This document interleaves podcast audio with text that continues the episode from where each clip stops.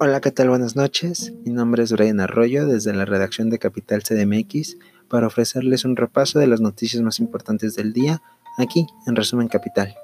Bonita noche de viernes, hoy 3 de abril del 2020 y comenzamos. Iniciamos con la actualización diaria sobre las cifras que nos ha dejado el COVID-19 en México, pues el día de hoy se alcanzan 60 fallecidos a causa de la enfermedad, 1.688 contagiados, 5.398 casos sospechosos, mientras que 8.602 pacientes han sido rechazados de portarlo.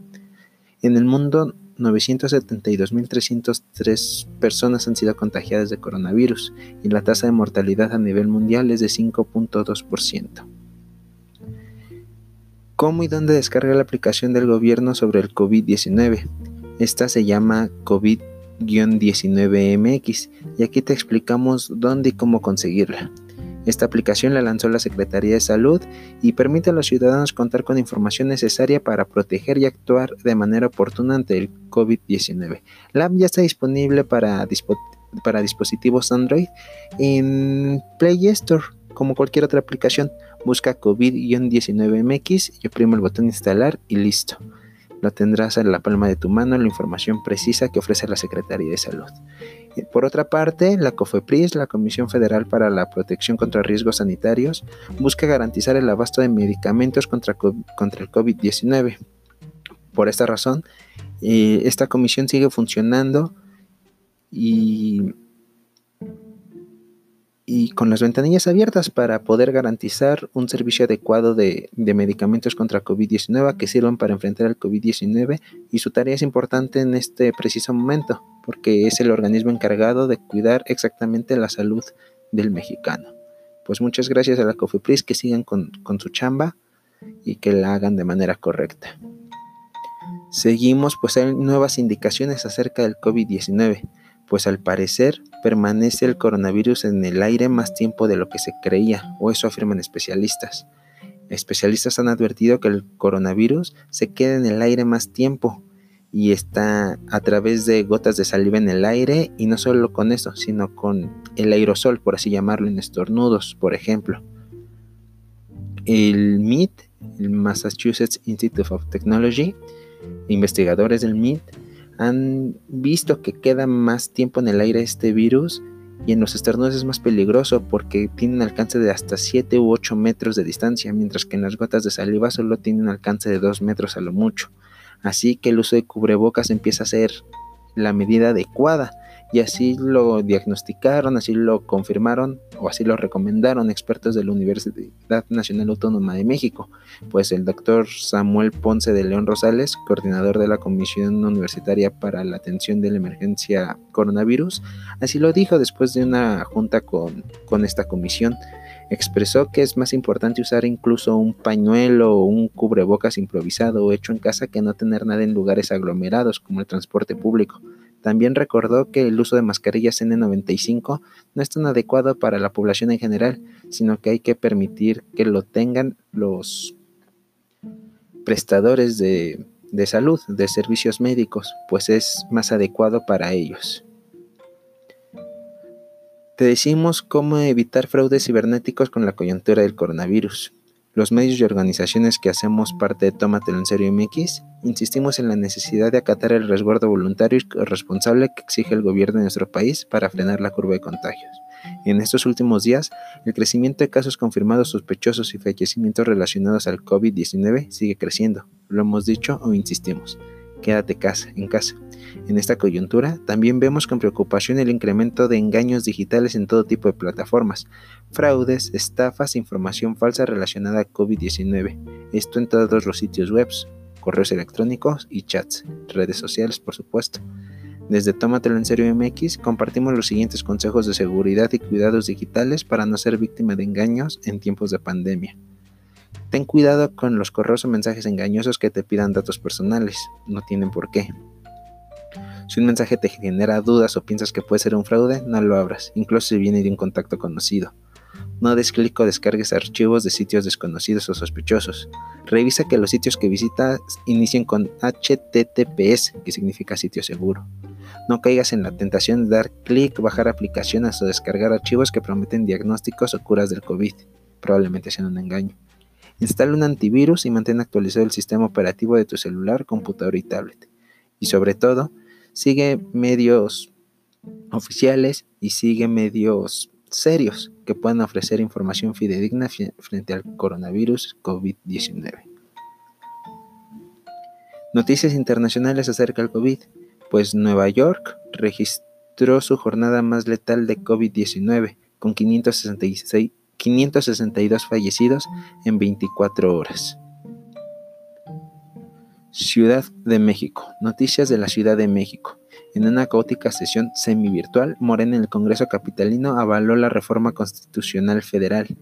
En esta sesión plagada de fallas técnicas, acusaciones de oposición que calificó de ilegal ese procedimiento, el Congreso Capitalino celebró una reunión de su pleno de forma pues innovadora y única en su clase aunque 23 diputados de Morena se acudieron al recinto, eh, al, recinto legislativo, los, eh, los de, de, que en los hechos el inmueble debería estar cerrado para atender la emergencia sanitaria, asistieron estas personas de Morena, sin una justificación clara sobre por qué les surgía sesionar hoy y de la forma en que lo hicieron. Los diputados locales avalaron un decreto proveniente del Congreso de la Unión por el cual se reforma el artículo 4 de la Constitución Federal para elevar a rango constitucional la pensión de adultos mayores, la beca para estudiantes de educación pública y el apoyo a personas con discapacidad. Esto como parte de los programas de, de la actual administración, un triunfo de Andrés Manuel López Obrador que eleva a rango constitucional su sus programas sociales o parte de sus programas sociales.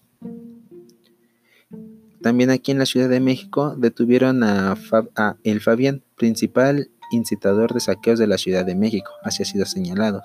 Elementos de la Secretaría de Seguridad Ciudadana de la Ciudad de México detuvieron a Fabián N., mejor conocido como el Fabián. Según esto, es el principal incitador de saqueos a establecimientos comerciales de la Ciudad de México. El rey de la Contreras, como se autodomina Fabián N., es el probable responsable de convocar y planear a través de servicios de mensajería instantánea y redes sociales saqueos a establecimientos comerciales, tiendas departamentales y de conveniencia en dicha alcaldía, en la Magdalena Contreras. Esto a raíz de la emergencia sanitaria, pues sus actividades delictivas se vieron afectadas aparentemente. Personal del metro sindicalizados del metro refutaron el peritaje de la Fiscalía sobre el choque de trenes de Tacubaya, el cual Culpo señala como responsables a dos trabajadores. Los integrantes del Sindicato Mexicano de Trabajadores del Metro hoy aseguraron que el choque de dos trenes de la estación Tacubaya que ocurrió hace casi un mes no fue el resultado de error humano por parte del, conductor como lo aseguró la Fiscalía General de Justicia, sino que la falla fue por la falta de mantenimiento del convoy 33 que se quedó sin frenos y una insuficiente capacitación que brinda el sistema de transporte colectivo a los operadores de trenes ante tales hechos. Recordemos que casi al instante trabajadores del metro salieron en defensa de sus, de sus compañeros y, pronosticaron que la fiscalía iba a fallar de esta forma. Entonces, pues esperemos simplemente que haya justicia y que los verdaderos responsables sean, sean castigados como se debe y que no haya inocentes, en este caso por negligencia incluso administrativa o, o de personas más arriba en, el, en la red del sistema de transporte colectivo metro. Por la emergencia sanitaria, también en el metro más de 2.500 locales deberán de suspender sus actividades, lo cual significa también eh, falta de empleo para algunos de estos locatarios en, la, en, parte de la red del sistema de transporte colectivo Metro. Y seguimos con noticias de política, porque AMLO ordenó extinguir las fideicomisos públicos a través de un decreto publicado en el Diario Oficial de la Federación. Esto es para todas las dependencias y entidades y entidades así como la Oficina de Presidencia. Estos recursos se prevé pasen a fortalecer programas sociales, a la reactivación económica, otorgar créditos y apuntalar a Pemex, que se las está viendo negras. El gobierno federal también devolverá tiempos oficiales a radio y televisión, o eso dijo. El presidente Andrés Manuel López Obrador informó que firmará un convenio con empresarios de radio y televisión para devolverles los espacios oficiales dedicados al Ejecutivo Federal. Textualmente dijo devolvemos los tiempos oficiales a la radio y a la televisión. Un gobierno que mantiene comunicación con el pueblo no necesita de la propaganda, y la industria de la radio y televisión está pasando un mal momento, porque han bajado sus ingresos en general, explicó. Dijo que las empresas podrían hacer uso de estos espacios para generar más ingresos a, través de la publicidad. Sin embargo, la Asociación Mexicana de Derecho a la Información, el AMEDI, respondió a algunos puntos aclaratorios al presidente Andrés Manuel López Obrador. Mm, la asociación puntualizó que los tiempos fiscales de radio y televisión no son para la transmisión de propaganda del gobierno en turno, sino son del Estado y deben ser espacios de deliberación pública por lo que reducir los tiempos oficiales atenta contra el derecho a contar con información por parte de la población. Además, este tiempo no es solo parte del Ejecutivo, también es para órganos autónomos como la Universidad Nacional Autónoma de México, así como los otros dos poderes restantes, el legislativo y el ejecutivo. Entre los señalamientos más importantes que detalló la MEDI está que los tiempos oficiales no son del gobierno, son del Estado.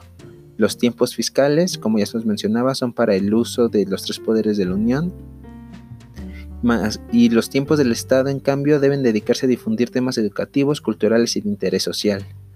La situación de emergencia sanitaria que vivimos actualmente requiere que el Estado informe en su máxima capacidad para difundir mensajes de salubridad.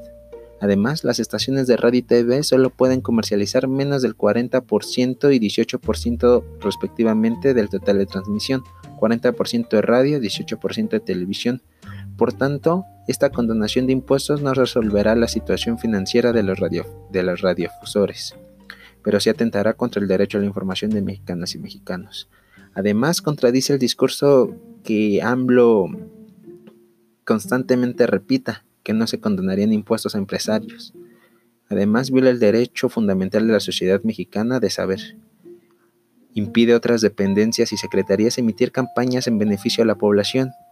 Y un punto importante es anticonstitucional, puesto que en campaña electoral, por ejemplo, 48 minutos están previstos para labor electoral, ya sea de partidos o de órganos electorales.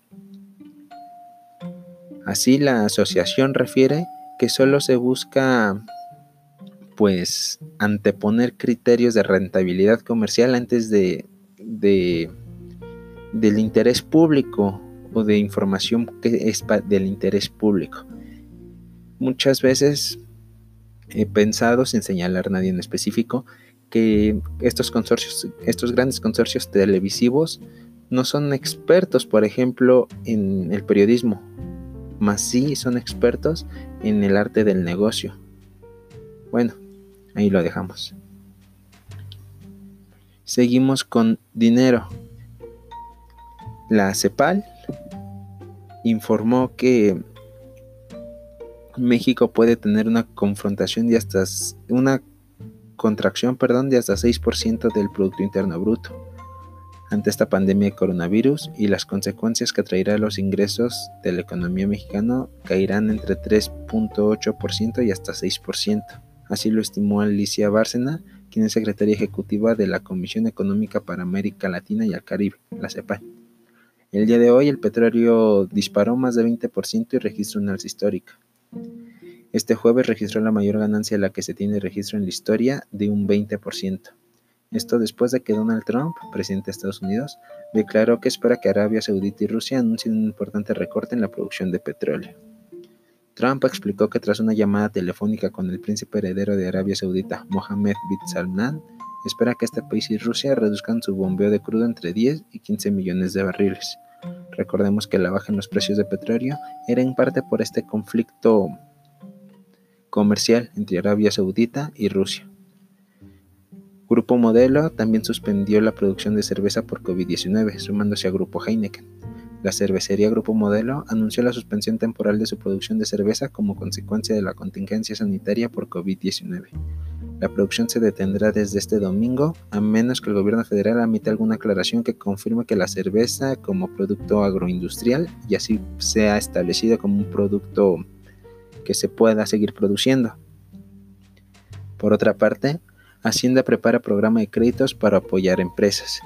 El secretario de Hacienda y Crédito Público, Arturo Herrera, comunicó esta mañana que otorgará por medio de la banca de desarrollo créditos a empresas o negocios que enfrenten efectos negativos debido al coronavirus. El secretario dio a conocer que el impacto económico de la pandemia es algo inevitable, pero se encuentra trabajando para que este sea lo más pequeño posible. En noticias nacionales, eh, trascendió la noticia que el Chapo pidió no dañar a AMLO, o por lo menos esto lo dijo el abogado de la familia Guzmán Loera. José Luis González Mesa, quien es el abogado de la familia eh, del Chapo Guzmán, afirmó que el ex narcotraficante pidió no dañar al presidente Andrés Manuel López Obrador, esto en su visita a Sinaloa. Trascendió también el saludo de Andrés Manuel López Obrador a la mamá del Chapo. Pues en un video se ve a Andrés Manuel saludar con un apretón de manos a la madre de Guzmán, Consuelo Loera, en Badiraguato, Sinaloa, que es el punto de nacimiento del capo del cártel Sinaloa.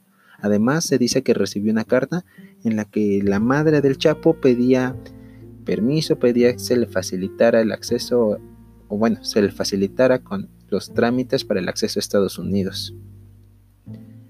Cabe destacar que la familia Guzmán trata de probar que la extradición del narcotraficante fue ilegal y su intención es que Estados Unidos lo devuelva a México. En Estados Unidos está recluido y prácticamente aislado en una prisión de Nueva York, si mal no recuerdo. Se registró el día de hoy un sismo de 4.9 grados en Tijuana y California, en esta franja, en esta península, cerca de las 18.53 horas. El fenómeno se manifestó tanto en San Diego, Tijuana y los alrededores. Se tiene registro como epicentro ANSA en el condado de Riverside, en California. Recordemos que esta franja peninsular corre el riesgo de separarse, de separarse del continente y es peligroso cualquier movimiento sísmico en esta parte en esta parte geográfica del país. Ya para despedirme, por último, la iniciativa hashtag comen todos. Una de sal por tantas de harina. Esta es una iniciativa ciudadana para que, en efecto, compremos una de sal y dejemos tantas de harina. Es una iniciativa para aquellas personas que afortunadamente no han tenido complicaciones económicas a causa de esta pandemia, puedan comprar un producto y dejarlo ahí en el establecimiento donde lo compren para que alguien que lo necesita llegue a ese negocio, ese local a pedirlo. Esperemos que se sigan sumando manos, esperamos que se extienda esta iniciativa. Por mi parte sería todo. Soy Brian Arroyo. Esto fue Resumen Capital desde la redacción de Capital CDMX. Les deseo una bonita noche de viernes y un bonito fin de semana. Me despido, no sin antes recordarle nos sigan en nuestras redes sociales. En Twitter Capital MX-bajo YouTube, Instagram y Facebook, Capital CDMX, y en nuestro sitio oficial para mantenerte al tanto de todas las noticias, capital-cdmx.org. Muchas gracias y buenas noches.